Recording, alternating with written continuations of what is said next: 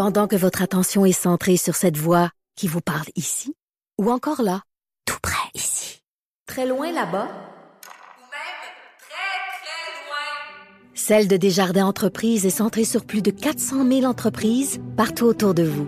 Depuis plus de 120 ans, nos équipes dédiées accompagnent les entrepreneurs d'ici à chaque étape pour qu'ils puissent rester centrés sur ce qui compte, la croissance de leur entreprise.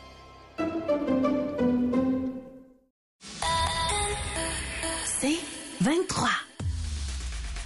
L'essentiel de Paul Arcan, tout ce que vous devez savoir chaque jour en moins de 60 minutes. Bonne écoute. Avant de plonger dans la revue de presse, laissez-moi vous parler du REM. C'est assez extraordinaire comme d'habitude.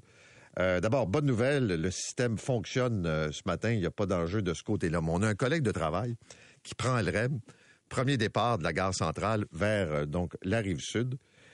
Et euh, il dit quand on était à la hauteur de l'île des Sœurs, le message suivant est apparu. Attention à tous les voyageurs, un problème technique cause un ralentissement global du service. Merci pour votre patience. Là, ils se sont dit, les gens qui étaient à bord, ah non, ça recommence. Bonne nouvelle, ça a pris quelques secondes et le REM a pu continuer. Alors, comme on dit, jusqu'aux dernières nouvelles, ça allait quand même correctement. Mais je vais revenir tantôt sur euh, toute la problématique du transport. Commençons par la guerre entre Israël et le Hamas. Qu'est-ce qu'il faut savoir ce matin? D'abord, les autorités égyptiennes ont annoncé l'ouverture d'un corridor, un terminal de Rafah pour évacuer au moins 90 blessés palestiniens, des gens qui ont été sérieusement touchés, et près de 450 personnes venant de l'étranger qui étaient coincées à Gaza. Ce sont les premiers à pouvoir quitter le territoire de Gaza et euh, donc en route vers l'Égypte. En parallèle, on a pu voir ce matin dans les dernières heures des ambulances, des camions de ravitaillement avec des matières euh, premières et euh, aussi il y a quand même une cadence un peu plus accélérée pour ce qui est de l'aide humanitaire.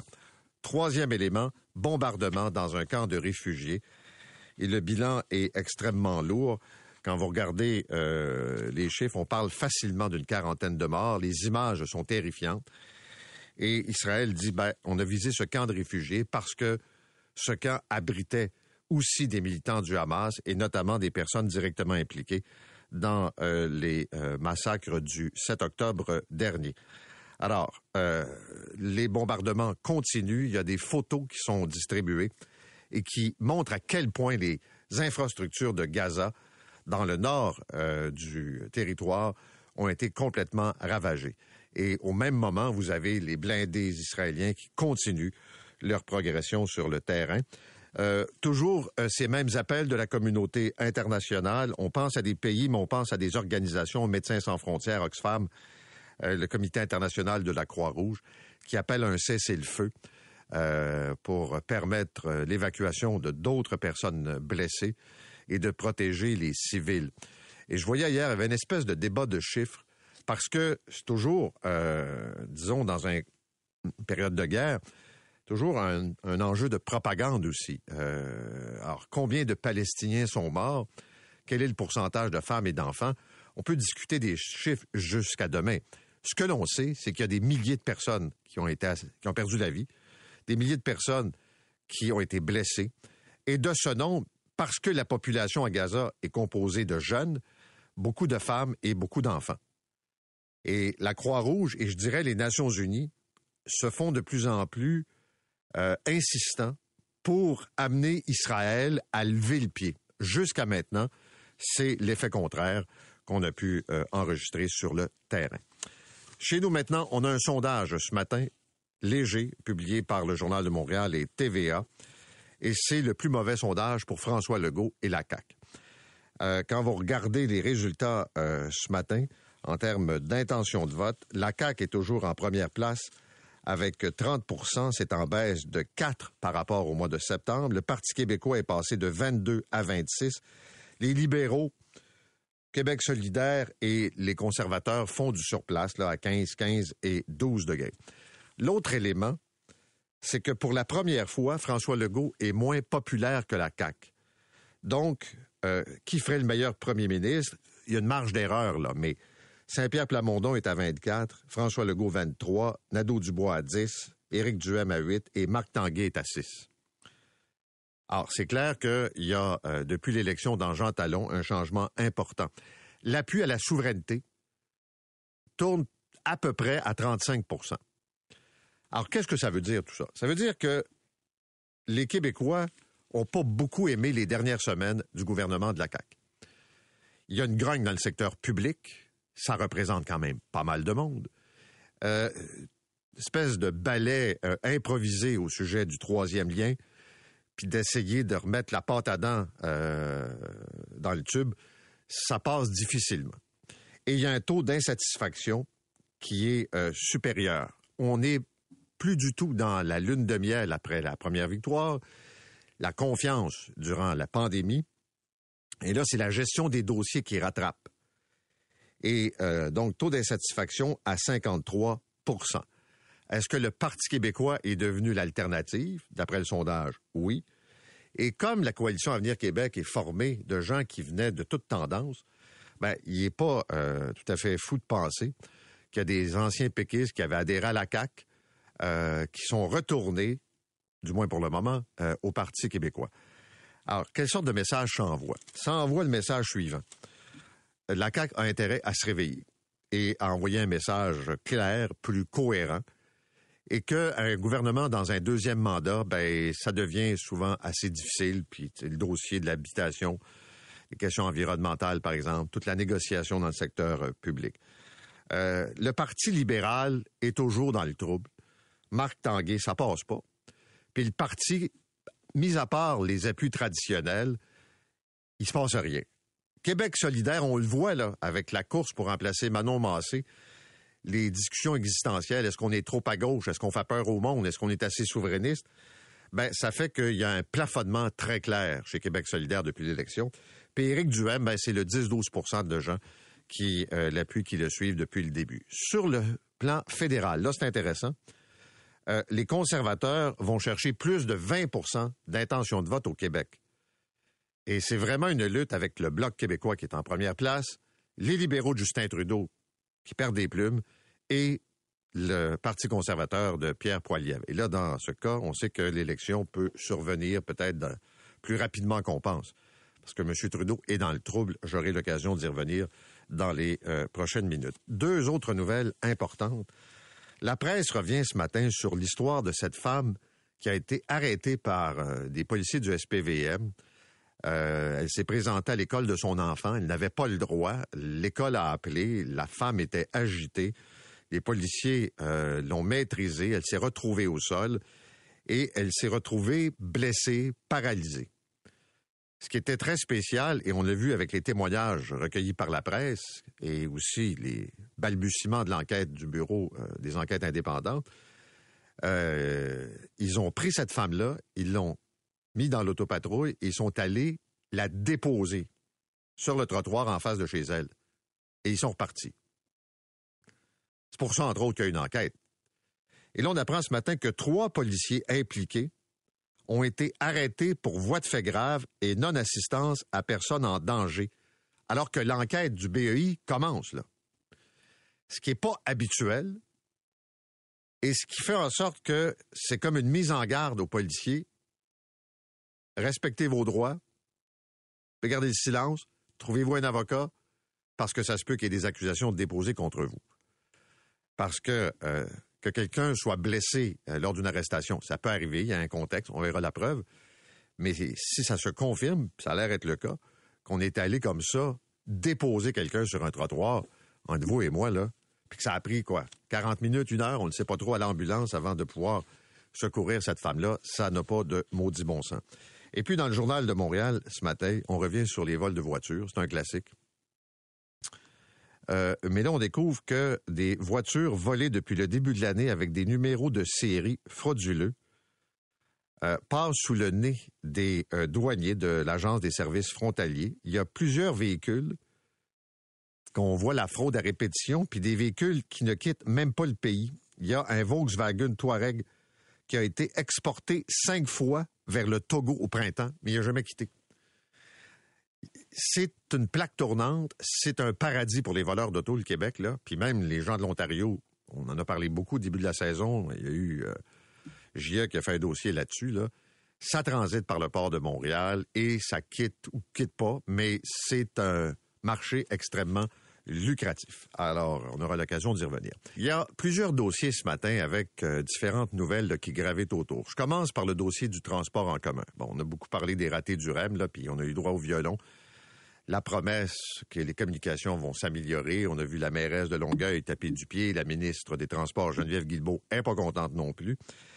Alors là, euh, les villes disent être au pied du mur parce qu'il y a le déficit et que là, la ville de Montréal doit préparer, comme les villes du Québec, le euh, budget.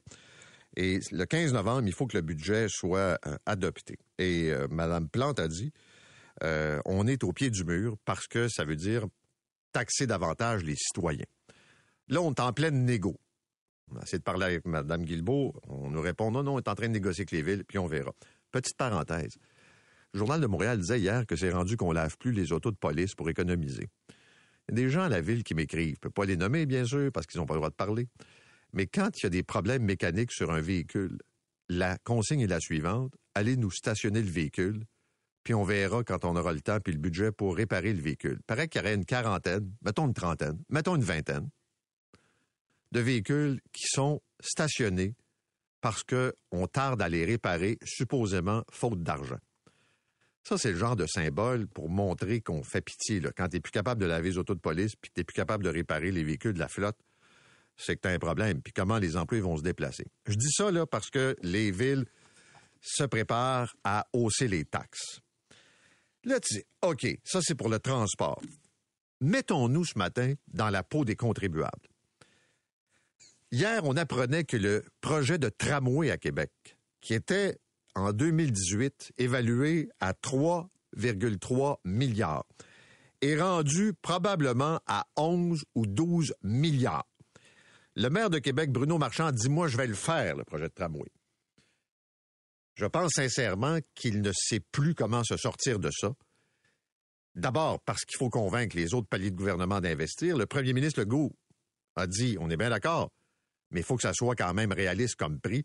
Est-ce que c'est normal, est-ce que c'est sain d'investir 12 milliards dans un tramway à Québec qui n'a pas un grand appui populaire en plus? Ça, c'est le premier enjeu. On n'a pas d'argent, mais on a de l'argent pour ça.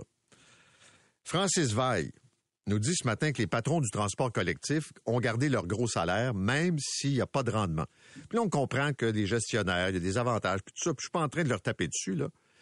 Mais ça ramène à une question. Est-ce que on a une gestion efficace du système de transport en commun. Quand il y a une baisse de l'achalandage, une baisse de la clientèle, est-ce qu'on continue d'embaucher? Je veux pas être plate, mais j'ai beaucoup de gens qui me témoignent, disons, d'un certain laisser-aller et qu'il faut pas trop euh, en mettre dans les gestionnaires puis des employés qui sont pas sur la route. Je parle pas des chauffeurs d'autobus là puis des opérateurs de métro. Je parle de ce qu'il y a autour. Il semble qu'il y a un gros encadrement. Fait que tu sais, tu dis, OK, pas d'argent, tu vas me taxer encore plus. Mais à Québec, là, ils jonglent avec un projet de tramway de 12 milliards. Puis, en même temps, est-ce qu'on fait les efforts euh, nécessaires? Et je vais ajouter à ça ce matin un dossier de Radio-Canada qui nous apprend que l'autorité des marchés publics considère que le MTQ est négligent dans l'entretien de ses structures. Et on peut penser au pont, puis notamment le pont Pierre-Laporte à Québec. Qu'est-ce que conclut l'autorité des marchés publics? C'est un rapport qui va être rendu public aujourd'hui. Manque de rigueur, de compétences, manque de concertation entre les équipes, prise de risques importante. Le pont Pierre-Laporte à Québec, si on avait eu des gens responsables, avec des budgets puis tout ça, on aurait pu planifier à l'avance des travaux de réfection. Et savez-vous, c'est quoi le constat? C'est que quand on parle de l'autorité des, euh, pas l'autorité, mais le ministère des Transports, le constat de l'autorité des marchés publics, il tombe par hasard sur un trou, sur une structure déficiente, il y a une poutre qui est tombée, il y a un bout de béton qui est parti, là, il allume. Puis là, il déploie des gens. Ils vont pas inspecter de façon assez sérieuse et rigoureuse. Il manque de monde, probablement, mais disons qu'on paye cher pour des services qui sont pas euh, très, très efficaces. Et aussi ce matin pour l'électricité.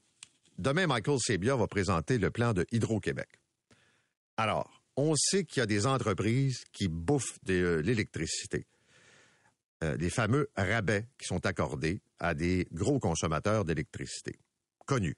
Les rabais sont confidentiels, des dossiers euh, pour la concurrence. Hier, euh, Thomas Gerbet de Radio-Canada nous apprenait qu'en plus des rabais, ils vont chercher d'autres économies. Ça représente 520 millions de dollars en trois ans. Ça, c'est le ministère de l'Économie. Ça leur coûte à peu près rien en électricité. Et là, le premier ministre Legault a dit hier, ça suffit, les libéraux ont inventé ça. Euh, c'est vrai qu'on l'a euh, continué, mais ce sera la fin très bientôt. Et euh, c'est comme trop. Là, il y a une limite à donner l'électricité des Québécois. Et l'autre question, quand M. Legault dit ça sera pas plus que 3% on a hâte de voir, là. Tu sais, pour combien de temps, puis on peut pas établir des tarifs d'électricité sur un coin de table ou juste sur une intention. Un autre dossier intéressant ce matin, c'est euh, Daniel Leblanc qui nous parle, je vais essayer de prendre l'image la plus simple, d'un espèce de fond vert au fédéral. Ça s'appelle Technologie du développement durable. C'est un milliard de fonds sur une période de cinq ans. Et il y a des sonneurs d'alerte qui ont averti le ministre François-Philippe Champagne en disant c'est géré tout croche. Il y a probablement du gaspillage et surtout, il y a des sommes d'argent qui sont distribuées sans que les critères soient respectés. Il y a eu une firme qui a analysé la gestion interne. Les sonneurs d'alerte sont déçus parce qu'il n'y a pas eu les changements auxquels ils s'attendaient. Et certains comparent la gestion du petit fonds à ce qu'on a connu à l'époque du scandale des commandites. Euh, je sais que le ministre Champagne s'est dit préoccupé, mais ça sent pas bon ce qui se passe là. Puis rappelez-vous tout le gaspillage dans le fond vert québécois. Fait que ce matin là, c'est un mix en termes de sentiments quand on regarde un peu tout ce qui se passe, parce que euh, on veut du transport en commun, on veut euh, lutter contre les changements climatiques, mais on a des enjeux majeurs en termes d'efficacité, pour ne pas dire lutte au gaspillage également. Puis je termine, puis on va y revenir plus tard ce matin, par une histoire qui, euh, évidemment, euh, va venir vous chercher, je pense bien. C'est un ado de 15 ans qui s'appelle Oscar. Il a eu un diagnostic de cancer du cerveau. Et euh, son médecin et ses proches veulent avoir accès à un traitement administré à l'aide d'un casque à champ magnétique. Ça coûte cher. Ça coûte 27 000 par mois. C'est pas remboursé par la RAMQ. C'est pas couvert par les assurances privées. Parce que euh, l'État euh, considère que c'est trop cher. Euh, on l'accorde, je pense, aux adultes. son médecin, le docteur David Roberge du CHUM, sera avec nous et pense que ça peut aider son patient. Et le père d'Oscar aussi sera avec nous, Pascal Jarry. Euh, et c'est pas la première fois que des traitements, des médicaments sont pas couverts, puis que les gens euh, doivent se financer des GoFundMe ou en tout cas essayer d'alerter l'opinion publique. C'est extrêmement délicat. J'ai vu le reportage euh, à TVA. M. Jarry euh, va être avec nous aussi, donc le docteur Roberge, pour parler de ça. Comment offrir le maximum à Oscar, parce qu'à 15 ans, avoir un diagnostic comme celui-là, vous comprenez que c'est brutal et ça a un impact, c'est un choc euh, pour Oscar, bien sûr, et euh, pour toute sa famille. Vous écoutez l'essentiel de Paul Arcan en 60 minutes. De retour après la pause.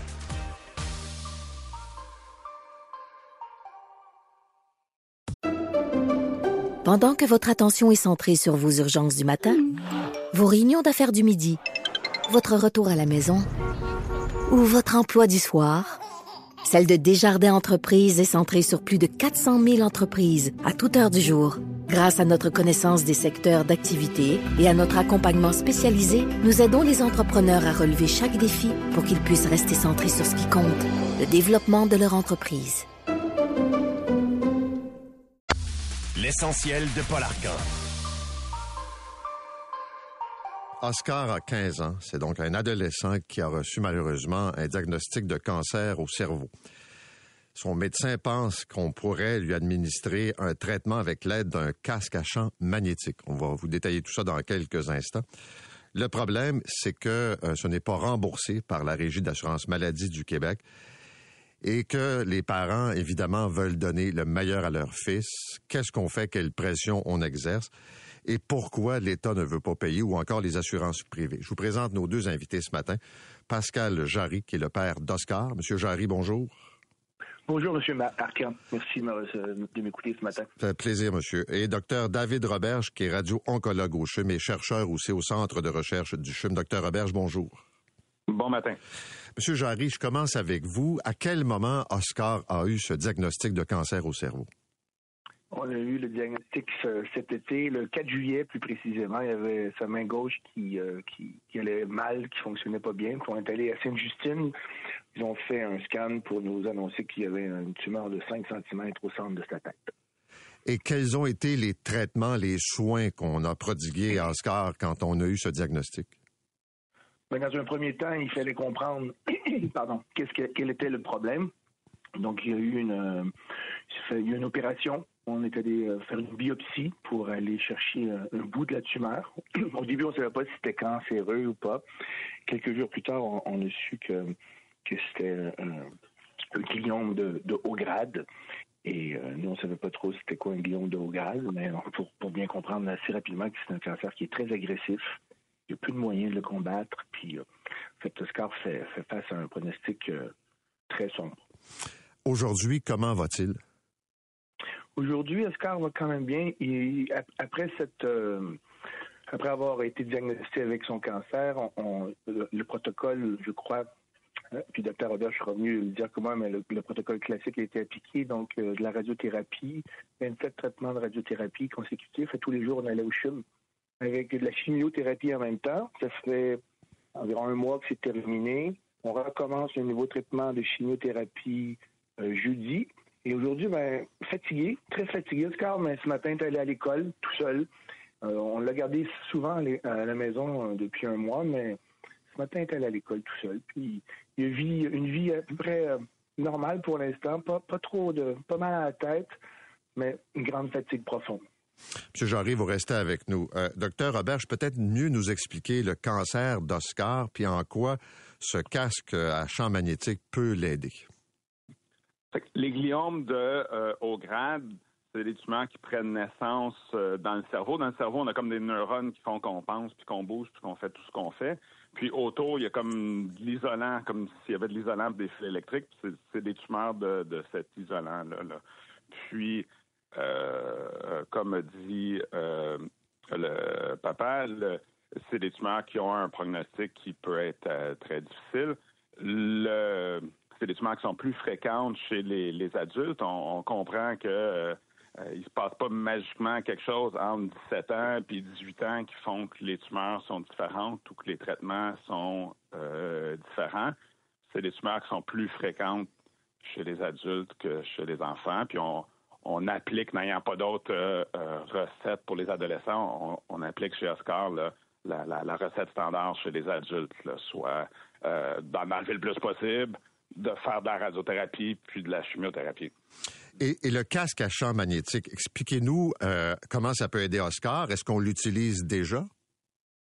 C'est des traitements avec des champs électriques, c'est dans la, la, différence. C'est un traitement qui existe depuis longtemps. Moi, la, première patiente à qui euh, je l'ai prescrit, c'est en, 2013, ça que ça date pas euh, d'hier. c'est un traitement c'est comme des, électrodes qu'on se colle sur la tête qui vont envoyer des champs électriques au niveau de la tête. Ça attaque la tumeur.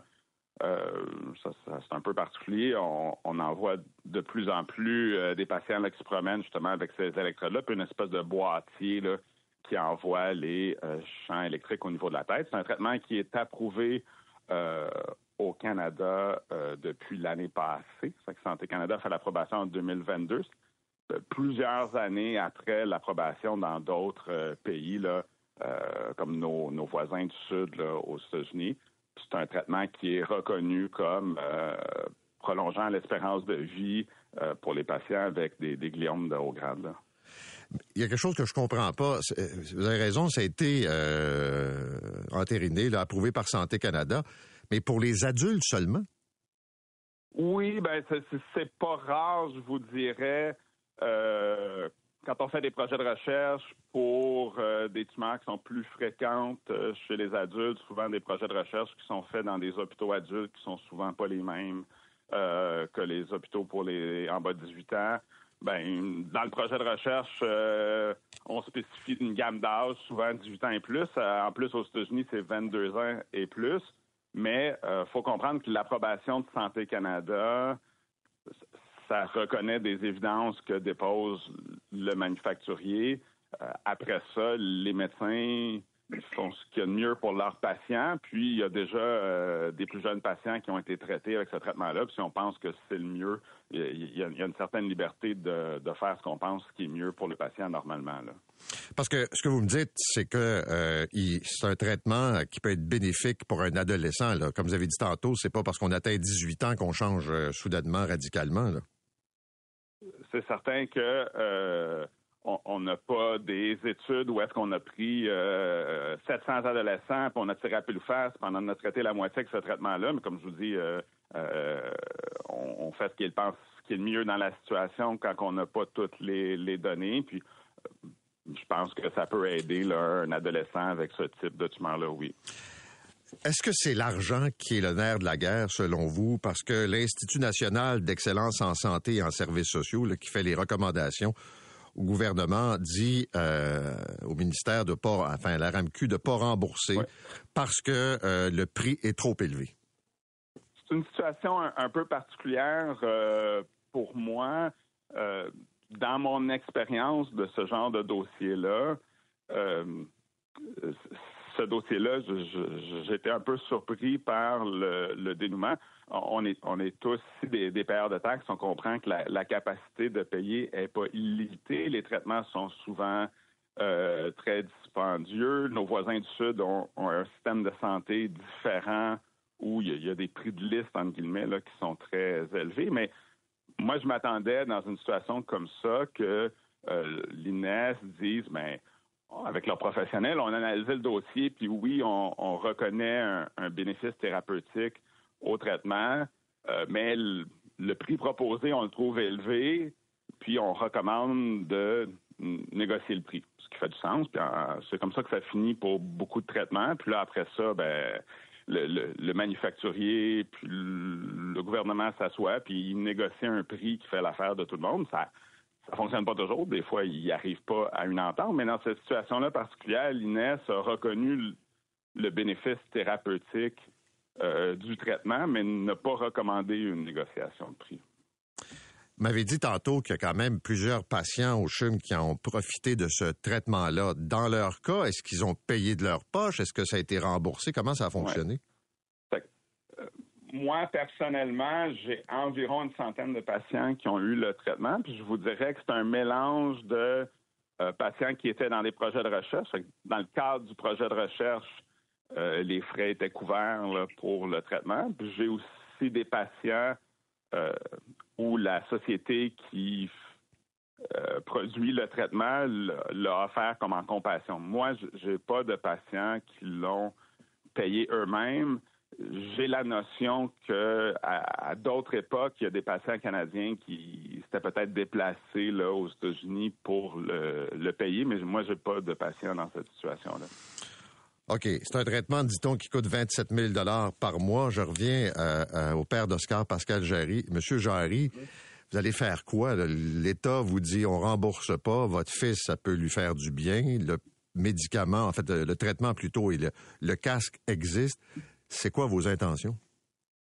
on travaille sur plusieurs angles. Le, premier angle, c'est de travailler avec notre assurance privée, Manuvie, qui euh, nous a refusé euh, le traitement, mais en même temps, on, a fait appel, puis c'est bien écrit euh, dans, la documentation qu'on a droit à 500 000, jusqu'à limite de 500 000 pour ce type, non, pas le, traitement lui-même, qui n'est pas sur la liste, un nouveau traitement qui n'est pas reconnu, j'ai l'impression, par les assureurs, de par la nouveauté, peut-être aussi par le fait que l'INIS ne, veulent pas, euh, euh, pas eu des recommandations positives dessus. Mais on a, on a de l'espoir euh, au niveau de l'assureur, on a aussi de l'espoir au niveau de, de programmes spéciaux par le CHUM ou Sainte-Justine. On a aussi l'employeur de ma conjointe qui, avec qui on est assuré, qui peut jouer un, un rôle dans, tout ça pour aller euh, essayer de faire évoluer le, essayer d'évoluer le dossier chez, chez Manuvie, mais surtout, je m'a- je m'attends à ce que le gouvernement euh, puis le- le- l'Assurance maladie du Québec fasse un geste pour, euh, pour, pour donner à Ascar accès aux, aux- aux médicaments, ben, aux traitements. Docteur Roberge, est-ce que le temps est un facteur important dans le cas d'Oscar? Oui, euh, en- encore là, on n'a pas de situation où est-ce qu'on a fait euh, par exprès pour euh, retarder euh, le début du traitement. Normalement, c'est un traitement qui commence environ un mois après la euh, radiothérapie. Euh, si on a accès cinq semaines après, est-ce qu'on a perdu beaucoup? C'est difficile à dire, probablement pas, mais c'est pas quelque chose qui peut traîner six mois. là. Non, il faut prendre une décision puis la prendre le plus rapidement possible. C'est exact. Monsieur Jarry, on imagine, même si on n'est pas dans votre peau, comment vous vous sentez. Vous dites, il y a des options pour mon fils, puis là, je dois me battre pour essayer de, euh, lui offrir, puis il y a un enjeu de, politique, puis il y a un enjeu d'argent. Mais pour vous, ce qui compte, c'est Oscar, puis qu'on trouve la façon la plus rapide pour l'aider. Absolument. Moi, que, que le traitement vienne euh, de n'importe qui, c'est pas le c'est pas l'enjeu. Pour moi, l'enjeu, c'est que Oscar puisse euh, avoir son casque le plus rapidement possible. Hein, Comme je disais tout à l'heure, on rencontre euh, on rencontre son docteur jeudi, on va avoir le résultat de, l'IRM, on va connaître la progression de son cancer. On espère que ça n'a pas progressé. Mais euh, comme le docteur Robert me- nous l'expliquait, euh, c'est à ce moment-là là, qu'il faudrait avoir le cas. Donc, on est à, à J-2, là, J-1 même, mercredi matin. Donc, pour nous, c'est critique en ce moment. Merci beaucoup, M. Jarry. Bonne chance à vous, Oscar, toute votre famille. Merci beaucoup aussi au docteur David Roberge, Pascal Jarry, père d'Oscar, et docteur David Roberge, qui est radio-oncologue au CHUM et chercheur au centre de recherche du CHUM. Ce sont des situations qui arrivent euh, où on a d'un côté une option de traitement et l'État évalue que c'est trop cher, qu'on peut prolonger la vie, on peut améliorer ses conditions. C'est un cancer hyper agressif. Euh, les pronostics, euh, évidemment, ne sont pas jojo. Et je sais qu'on peut dire, ouais, mais là, c'est peut-être trop cher. Puis... Mais en même temps, si vous étiez M. Jarry, puis que c'est votre gars ou votre fille qui a 15 ans, 16 ans, un cancer, tu veux tout donner. Tu veux offrir ce qu'il y a de mieux. Qu'est-ce qui est disponible? Puis j'en reçois des courriels de gens qui vont même à l'étranger, puis qui, des gens peut-être plus fortunés, il va y avoir des co-FundMe. Mais il me semble qu'il y aurait moyen de trouver une façon pour qu'Oscar puisse avoir son fameux casque à champ magnétique. Vous écoutez l'essentiel de Paul Arcan en 60 minutes. De retour après la pause.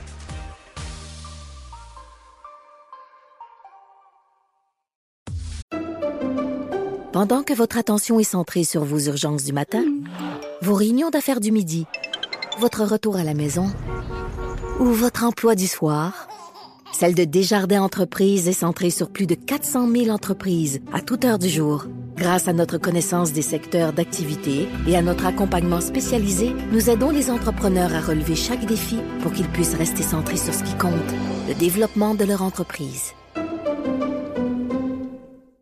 L'essentiel de Paul. Encore des problèmes pour le REM ce matin, une panne qui a affecté le service en pleine heure de pointe. Philippe Battani est avec nous, vice-président aux affaires publiques de la Caisse de dépôt et de placement du Québec, Infra. Monsieur Battani, bonjour. Bonjour, M. Arcan. Alors, qu'est-ce qui s'est passé ce matin? On a eu une interruption de service entre 6h40 et 7h10 ce matin, euh, donc ça a duré environ 30 minutes. Euh, L'information, cependant, cette fois-ci, a été communiquée assez rapidement euh, à la fois sur le web et en station pour réorienter euh, les personnes qui voulaient se rendre au REM ou bien les informer de, de la suite de leur trajet. Le système de relève euh, a été mis en, marche et a été tenu en parallèle jusqu'à il y a quelques instants, là où on l'a on l'a stoppé. Et c'est euh, c'est présentement un service qui est revenu à la normale euh, avec lequel on travaille. OK. Quand vous dites un problème du système de gestion, pourriez-vous être un peu plus précis? Bon, nos équipes informatiques, en fait, c'est le système de gestion informatique qui, euh, qui a démontré certaines instabilités. C'est- Nos équipes sont en train de l'analyser présentement, euh, on doit aller au fond de l'histoire parce que c'est un peu la même situation que l'on a vécue ce matin qui s'est euh, produite lundi. Donc, on veut vraiment aller au fond des choses. Vous comprenez en même temps, là, puis je sais que ça a été euh, de courte durée, mais ça a quand même eu un impact. Il y a un niveau un peu euh, d'inquiétude chez l'usager en disant demain matin, est-ce qu'on risque d'avoir encore un problème du système de gestion si on n'a pas identifié la source euh, de la défaillance? Oui, je peux comprendre cette préoccupation-là, puis on est vraiment désolé encore une fois là, pour tous les inconvénients que ça peut produire sur sur les, les trajets des usagers. Euh, c'est pas des situations qui sont simples, particulièrement en heure de pointe. Euh, mais on va certainement trouver une façon de, rassurer les gens puis de les informer sur euh, sur l'évolution de la situation.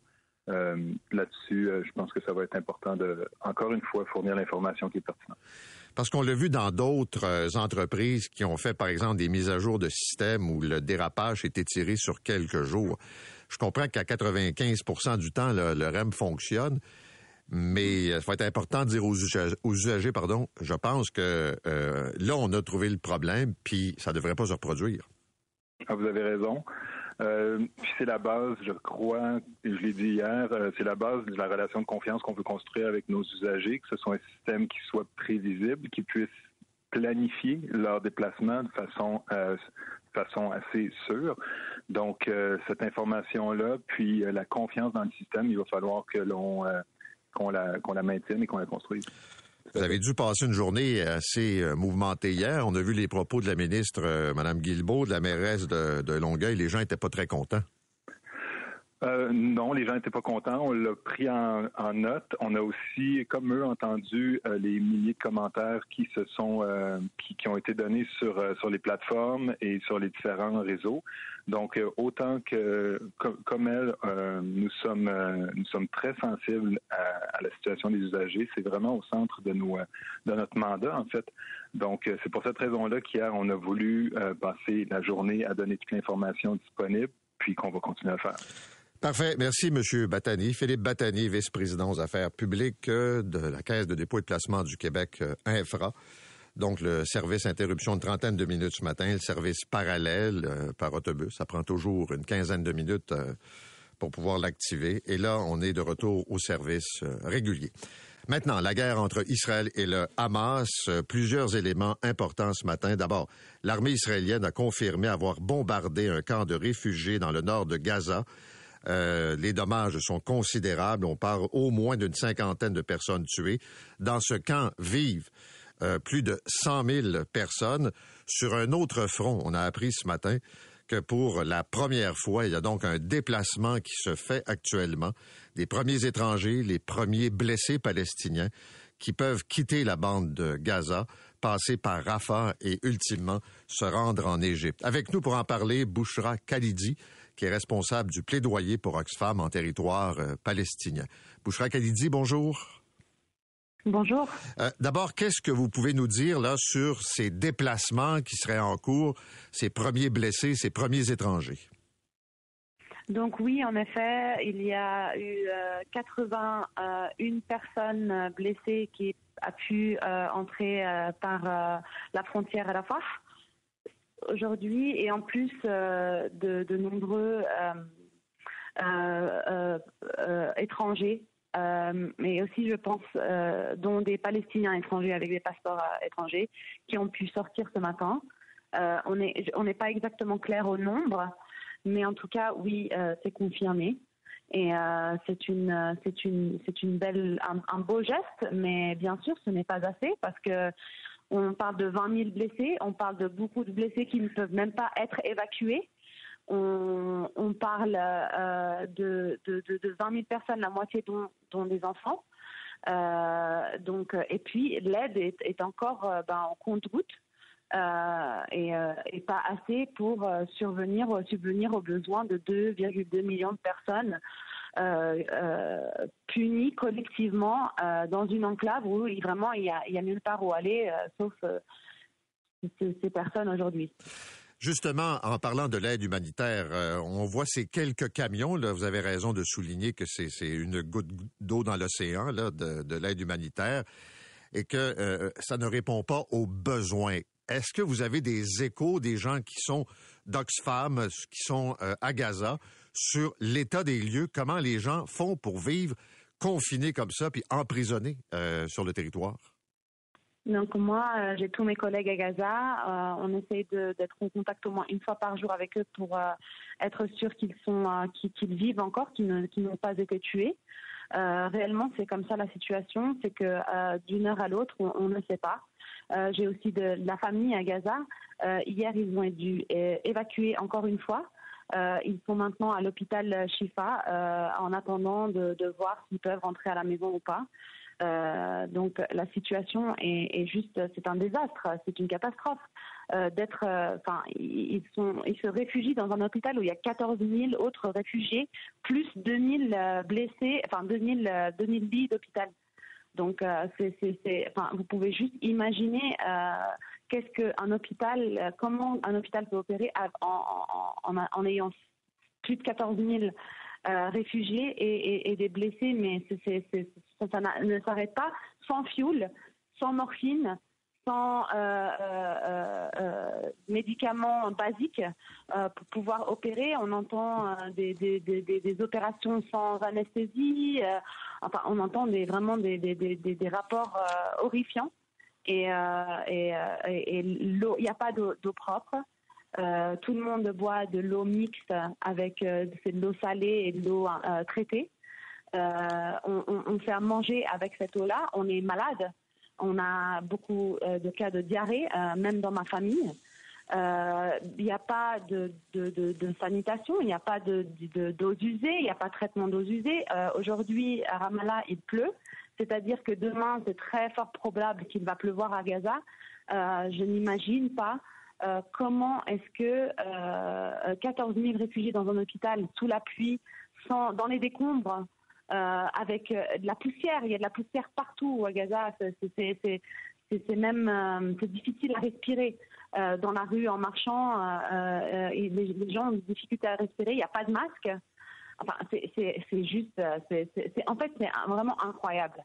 Euh, et, d'entendre euh, d'entendre la, situation dans laquelle des enfants et des familles euh, le sont, c'est vraiment horrifiant et, et, jusqu'à quand en fait? C'est la question de tout le monde. Parce que aussi en fait il faut comprendre qu'ils n'ont pas ils n'ont pas vraiment accès aux informations ni à l'internet ni pouvoir se contacter entre eux ni pouvoir contacter une ambulance s'il se passait quelque chose. Euh, on peut, enfin, donc ils me demandent à moi, qu'est-ce qui se passe? Est-ce que l'aide est arrivée? Est-ce qu'ils ont ouvert la ont... c'est vraiment c'est une situation impossible euh, et, on peut rien faire. On a les mains, on a nos mains attachées euh, parce qu'on ne peut pas rentrer parce que Israël ne, laisse pas l'aide humanitaire et les, travailleurs humanitaires comme moi et mes collègues euh, entrer pour, euh, pour subvenir à ces besoins, mais épiques et de proportions épiques en fait. Merci beaucoup d'avoir partagé euh, ces informations avec nous. Bouchra Khalidi, qui est pour Oxfam en territoire palestinien, responsable du plaidoyer. Du côté plus politique, diplomatique, on vous le disait, il y a eu ce bombardement dans un camp de réfugiés, au moins 50 morts. Ça a été confirmé par l'armée israélienne. Et l'argument, c'est de dire que parmi tous ces milliers de réfugiés se trouvent des gens du Hamas, notamment des gens qui ont organisé le massacre du 7 octobre. il y a plusieurs appels, autant d'organismes humanitaires que de, diplomates, qui euh, souhaitent qu'Israël lève le pied, euh, une forme de pause, un cessez-le-feu, on peut trouver l'expression qu'on veut. Mais Israël refuse. Et au contraire, les informations qu'on a, c'est que les euh, l'opération terrestre, l'offensive terrestre, est de plus en plus intense avec déplacement de euh, blindés et que euh, pour l'instant, il n'y a aucun signe qui montre un ralentissement des opérations militaires. On va parler d'électricité. Hier, Radio-Canada nous apprenait que des entreprises qui déjà ont un tarif préférentiel, il y en a beaucoup au Québec, obtiennent plusieurs millions en rabais supplémentaires. C'est une mécanique qui fait en sorte qu'il y a des entreprises, 82 là, des 165 clients industriels d'Hydro-Québec, qui profitent de ce qu'on appelle un programme d'aide financière à l'investissement, ce qui leur permet d'obtenir jusqu'à 20% de rabais. M. Legault a dit, ça achève. Ça a été créé par les libéraux, on a continué, mais euh, c'est un programme qui va s'éteindre. On va essayer de comprendre exactement ce que ça veut dire avec euh, Pierre-Olivier Pinault, le professeur au département de sciences de la décision à HEC Montréal et aussi surtout le titulaire de la chaire de gestion du secteur de l'énergie. Monsieur Pinault, bonjour. Bonjour, Monsieur Arcan. Expliquez-nous un peu ce programme, en quoi ça consiste et qu'est-ce que ça donne aux entreprises? Ben, c'est un programme qui vise à encourager les investissements des entreprises euh, pour euh, dans des secteurs manufacturiers essentiellement et c'est un programme qui donne jusqu'à 20% de rabais sur le prix d'électricité sur une, durée limitée. Donc c'est pas euh, pour l'éternité, c'est de 4 euh, c'est normalement c'est 4 ans, 8 ans si les investissements sont majeurs au-delà de 250 millions de dollars. Donc c'est un programme pour inciter des entreprises à investir au Québec, euh, à grandir leurs opérations et évidemment ben, faire croître l'économie. Ce qui fait en sorte que, euh, au total, avec déjà un tarif préférentiel, euh, l'énergie, l'électricité coûte pas trop cher. Ben alors, le tarif préférentiel, c'est le tarif L. C'est pas un tarif préférentiel, c'est le tarif industriel. Donc, c'est le tarif en fait euh, de base au Québec, qui se trouve être un tarif extrêmement avantageux quand on compare aux autres juridictions. Un peu partout sur Terre, c'est un des tarifs industriels les plus bas, euh, effectivement. Donc, c'est préférentiel par rapport à l'étranger, mais c'est pas préférentiel par rapport aux, clients québécois. OK, mais ce que je veux comprendre, là, une entreprise, quand elle regarde le coût de l'électricité, ce tarif industriel, ces programmes de rabais, est-ce que le Québec est l'endroit où on vend le moins cher à ces entreprises l'électricité? Ben, la, réponse est oui, officiellement. Ce qui se passe, c'est que dans certains pays, on peut imaginer en Chine par exemple, il peut y avoir des entreprises qui vont avoir accès à des blocs d'énergie pas chers. Euh, mais quand je dis la Chine, en fait, même à New York, il peut y avoir des blocs d'énergie, euh, d'électricité qui sont décidés par le gouvernement et attribués euh, selon les politiques euh, du moment à des industries. Donc les gouvernements font régulièrement ça, allouer des blocs d'énergie à des entreprises à très bas prix. Souvent, c'est des prix qui ne sont pas forcément connus, mais en ce qui concerne le prix affiché euh, officiel, c'est sûr que le Québec euh, est l'endroit le, sur Terre avec les plus bas prix pour les industries. Maintenant, euh, je vous demanderai pas si vous avez une boule de cristal, mais Michael Sebia, le patron d'Hydro-Québec, va rendre public euh, demain là, euh, son rapport, euh, ses prévisions, sa vision pour l'avenir. On peut s'attendre à quoi? Ben, c'est une très bonne question. Je suis moi-même impatient de voir ce document. Je crois que ça va si c'est pour plaire au gouvernement, il va devoir annoncer euh, des augmentations de la capacité de production. Donc, ça va être intéressant de voir vers où Hydro-Québec va, va pousser plus d'éolien, plus d'hydroélectricité. Donc, ça va, ça va devenir un peu plus concret c'est évident qu'il faudrait avoir des ambitions plus fortes en efficacité énergétique, mais Hydro-Québec peut difficilement agir toute seule là-dedans parce que ça passe par les prix, ça passe par la réglementation et ça c'est au-delà du pouvoir d'Hydro-Québec. Donc c'est vraiment pour l'efficacité énergétique, c'est un effort concerté du gouvernement et d'Hydro-Québec qu'il faudrait voir euh, être mis de l'avant. Et ça, Hydro-Québec ne peut pas le décider tout seul. Je veux vous entendre sur la polémique autour de la taxe carbone du fédéral. On a vu que M. Trudeau a décidé de suspendre la taxe sur euh, le, mazout pour aider, dit-il, les gens à faible revenu, mais il y a un enjeu électoral dans les provinces de l'Atlantique. Euh, il y a des gens qui chauffent au gaz naturel qui se trouvent punis. Il y a des provinces qui revendiquent, des gens qui reprochent à M. Trudeau d'avoir trahi ses engagements. Là. Faites le point sur la taxe fédérale carbone. Elle est dans quel état? Mais elle est, malheureusement, euh, M. Trudeau est en train de démolir l'héritage que lui-même avait mis de l'avant parce qu'il a ouvert une brèche là. Alors, à mon avis, c'est déplorable hein, qu'il euh, qu'il soit revenu en arrière et accordé cette exemption sur le mazout pour le chauffage. Parce qu'il faut savoir que la taxe carbone dans les provinces où elle s'applique, elle s'accompagne d'un chèque qui est envoyé directement aux ménages pour faire face à l'augmentation du prix. Ce qui fait que oui, les ménages euh, payent plus cher pour le mazout et ça leur donne un, incitatif à, à, faire d'autres choses, à améliorer leur efficacité énergétique, à mettre des thermopompes. Mais d'un autre côté, ils reçoivent de l'argent pour faire ces investissements. Et alors, euh, ils sont déjà compensés, les ménages, dans les provinces où la taxe de carbone s'applique. Donc là, en revenant en arrière, c'est vraiment une manière d'alimenter le cynisme, et de, parce que c'est purement électoraliste. Son programme n'était pas assez bien compris, je crois, par les, les ménages qui ne se rendaient pas compte qu'elle recevait de l'argent. Et, et, à mon avis, M. Trudeau aurait dû mieux faire comprendre son, propre, son propre programme plutôt que de revenir en arrière, parce que l'important en ce qui concerne la consommation d'énergie et des changements climatiques, c'est d'aller de l'avant, pas de revenir en arrière. Bon, il y a des pays dans le monde qui ont introduit depuis longtemps euh, la taxe carbone. Je pense à la Suède. Le Québec a aussi euh, introduit cette euh, notion de taxe carbone. Dans les pays où c'est implanté, est-ce que ça fonctionne? Est-ce que ça a vraiment un effet? Alors, c'est jamais. Ben, la réponse est oui, ça a un effet. Mais évidemment, ces niveaux de taxes sont encore trop bas pour que ça change radicalement les profils de consommation. Mais c'est ce genre de mesures, avec des mesures d'accompagnement comme justement de l'information sur comment euh, rénover sa maison, comment mettre des systèmes de chauffage différents, comme euh, de la géothermie, des thermopompes, c'est avec une panoplie de mesures qu'on va arriver à faire des progrès. Mais si on recule, en fait, le problème avec reculer, c'est que ça, met de l'incertitude euh, dans le marché. Et là, les gens se disent, ben, pourquoi je ferai un investissement si en bout de ligne, le gouvernement va reculer et euh, ça, va, ça, va, continuer à coûter pas cher?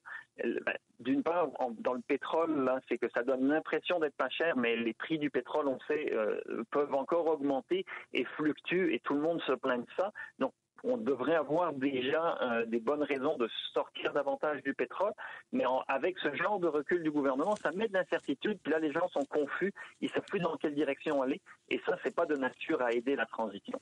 Merci beaucoup, Monsieur Pinault. Bonne journée à vous. Ça m'a fait plaisir. Au revoir. Pierre-Olivier Pinault, euh, spécialiste sur les questions de l'énergie, titulaire de la chaire de gestion du secteur de l'énergie.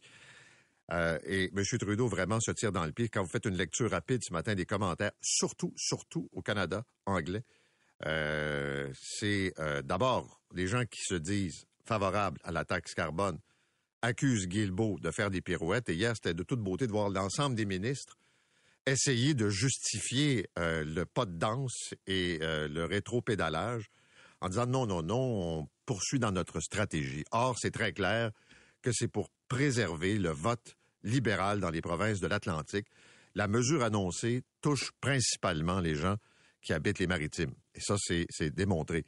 Alors là, c'est la crédibilité de M. Trudeau quand il veut vendre comme ça euh, une politique qui se veut une politique verte, puis de réduction de gaz à effet de serre. Puis vous avez tout l'enjeu aussi de la façon dont l'argent est investi. Et là, je ne repartirai pas la discussion ce matin sur le fond vert, mais est-ce qu'on peut prendre de l'argent puis être efficace? Il y a des pays qui le font, qui l'ont fait dans le passé. Je pense à des pays comme le Danemark, la Suède, qui ont démontré une certaine efficacité. Mais c'est sûr que quand euh, M. Trudeau, qui se présente en champion vert, fait ce genre de pirouette, ça vient comme euh, un peu tuer sa crédibilité sur euh, ces questions. Vous écoutez l'essentiel de Paul Arcan en 60 minutes. Bonne écoute. On va parler de consignes maintenant parce que aujourd'hui entre en vigueur donc la nouvelle consigne qui passe, vous le savez, de 5 à 10 sous pour euh, les contenants euh, en aluminium. Et euh, c'est quand même un saut important. Puis il y a d'autres modalités qui s'attachent à ça. Normand Bisson est le PDG de l'Association québécoise de récupération des contenants de boissons. Monsieur Bisson, bonjour. Bonjour. Euh, d'abord, donc, de passer de 5 à 10 sous pour la consigne. Selon vous, l'effet sera quoi exactement? On s'attend à une augmentation du taux de récupération. Euh, vous savez, il n'y a pas une corrélation directe entre la valeur de la consigne et le taux de récupération dans les différentes juridictions dans le monde, mais il y en a certainement un lien à faire. Alors, on s'attend qu'en augmentant la consigne euh, sur presque tous les contenants, euh, ça va avoir un effet positif sur le taux de récupération. Puis aussi, il y a un effet combiné avec l'élargissement à plusieurs contenants. Donc, plus il y a de contenants consignés, plus la valeur de la consigne est élevée, plus on a une possibilité d'augmenter le taux de récupération. OK. Actuellement, là, si je prends 100 canettes, il y en a combien qui reviennent, donc qui sont récupérés? Il y en a combien qui s'en vont dans le bac à recyclage? Puis il y en a combien qui s'en vont euh, carrément là, aux déchets conventionnels? Grosso modo, si on fait des chiffres ronds, il y a environ euh, autour de 70% des contenants qui sont retournés pour la consigne, environ 15% dans le bac bleu, environ 15% à la poubelle. Là, je fais un chiffre vraiment rond, euh, mais ça veut près ça. OK. Et vous pensez qu'avec une nouvelle consigne, ça va augmenter le pourcentage qui va revenir? Ah oui, oui, tout à fait. Nous, on s'attend à ce qu'il y ait un impact euh, important. Euh, vous voyez aujourd'hui, quand on élargit sur l'ensemble des canettes d'aluminium, c'est quand même 300 millions de contenants de plus qui vont être sous consigne à partir d'aujourd'hui. Parce que là, on inclut les contenants de- d'eau gazéfiée, de jus, que ce soit jus de fruits, jus de légumes, tous les contenants de- de- d'aluminium, de- des breuvages vont être consignés à Dyson. Alors nous, on s'attend à ce que ça ait un impact positif. OK. Quels sont les autres contenants qui, aujourd'hui ou dans les prochains mois, prochaines années, vont s'ajouter à la liste des produits consignés? L'objectif à terme, c'est que tous les contenants de breuvage de 100 millilitres à 2 litres soient consignés. Alors aujourd'hui, on élargit euh, aux canettes d'aluminium, puis euh, en mars 2025, on va compléter l'élargissement en ajoutant euh, les contenants qui ne sont pas déjà consignés en plastique, en verre. On va même ajouter les contenants en carton, donc les boîtes de jus, boîtes de lait. Tout ça, ça va être consigné au 1er mars 2025. OK. Et comment va se faire l'opération terrain là, pour. euh, parce que là, vous augmentez la quantité. Est-ce que les sites vont être plus importants? Les distributrices, pas les distributrices, mais les, machines qui récupèrent les canettes, il va y en avoir plus. Co- comment le terrain va s'ajuster à cette nouvelle réalité? Présentement, pardon, présentement pour la première phase, euh, on va euh, maintenir le réseau de récupération tel que le citoyen le connaît. Donc, c'est-à-dire que euh, les récupératrices en magasin sont capables de traiter le plastique, l'aluminium. Ça, ça continue. On a aussi les détaillants qui continuent de récupérer les contenants.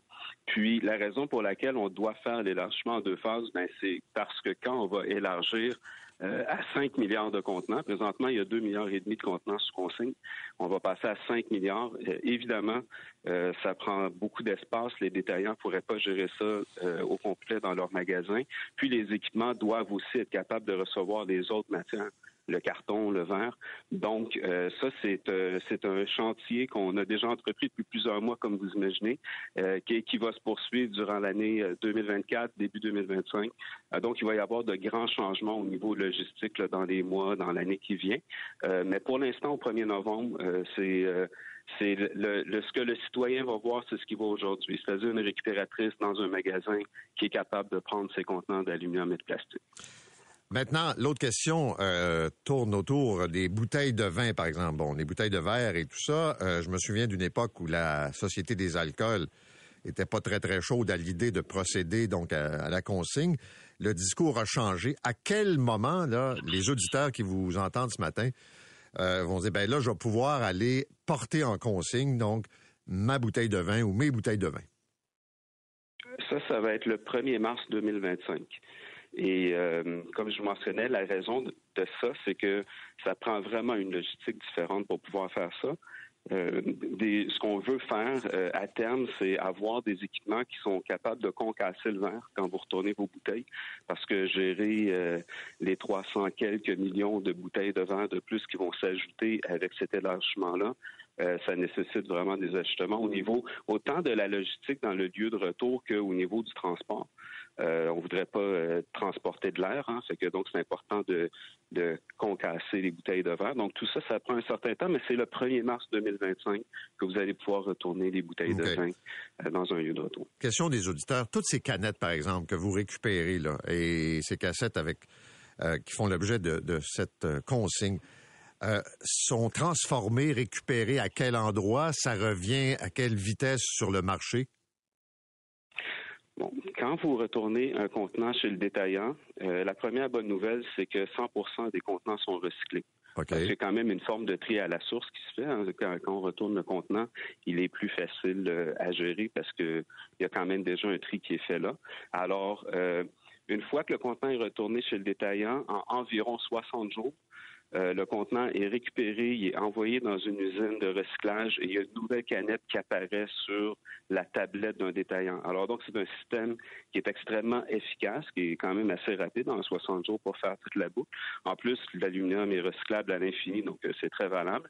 Puis, euh, au niveau de l'endroit où c'est recyclé présentement, c'est probablement un peu une sous-question par rapport à tout ça, c'est présentement, c'est dans le nord-est des États-Unis qu'on le fait. Euh, mais vous savez, au niveau transport, euh, c'est largement compensé par le gain au niveau environnemental. Euh, par exemple, les 95 d'énergie qu'on épargne en faisant une canette à partir d'une matière recyclée plutôt que neuve, toutes les extractions de minerais et tout ça. Donc, ça demeure quand même une excellente activité à fin. Est-ce que vous croyez, puis est-ce que, pardon, il y a des projets de développement d'usines au Québec de recyclage? Est-ce qu'il y a quelque chose dans l'air? Où on est comme confiné à se tourner vers le côté américain? Il y a eu euh, plusieurs évaluations qui ont été faites à ce niveau-là dans le passé par différents euh, par différentes parties prenantes. Puis euh, ce qu'il y a, c'est que ça prend une masse absolument énorme de contenants, beaucoup plus même que 100% de ce qui est produit au Québec, pour que ce soit au niveau financier et au niveau environnemental euh, logique d'ouvrir une usine. Donc, euh, je vous dirais que pour l'instant, à court terme, il n'y a pas d'usine sur la table à dessin de personne à ma connaissance. Merci, M. Bisson. Merci. Au revoir, bonne journée. Normand Bisson est le président directeur général de l'Association québécoise de récupération des contenants de boissons. C'est 23. Pendant que votre attention est centrée sur vos urgences du matin, vos réunions d'affaires du midi, votre retour à la maison ou votre emploi du soir, celle de Desjardins Entreprises est centrée sur plus de 400 000 entreprises à toute heure du jour. Grâce à notre connaissance des secteurs d'activité et à notre accompagnement spécialisé, nous aidons les entrepreneurs à relever chaque défi pour qu'ils puissent rester centrés sur ce qui compte, le développement de leur entreprise.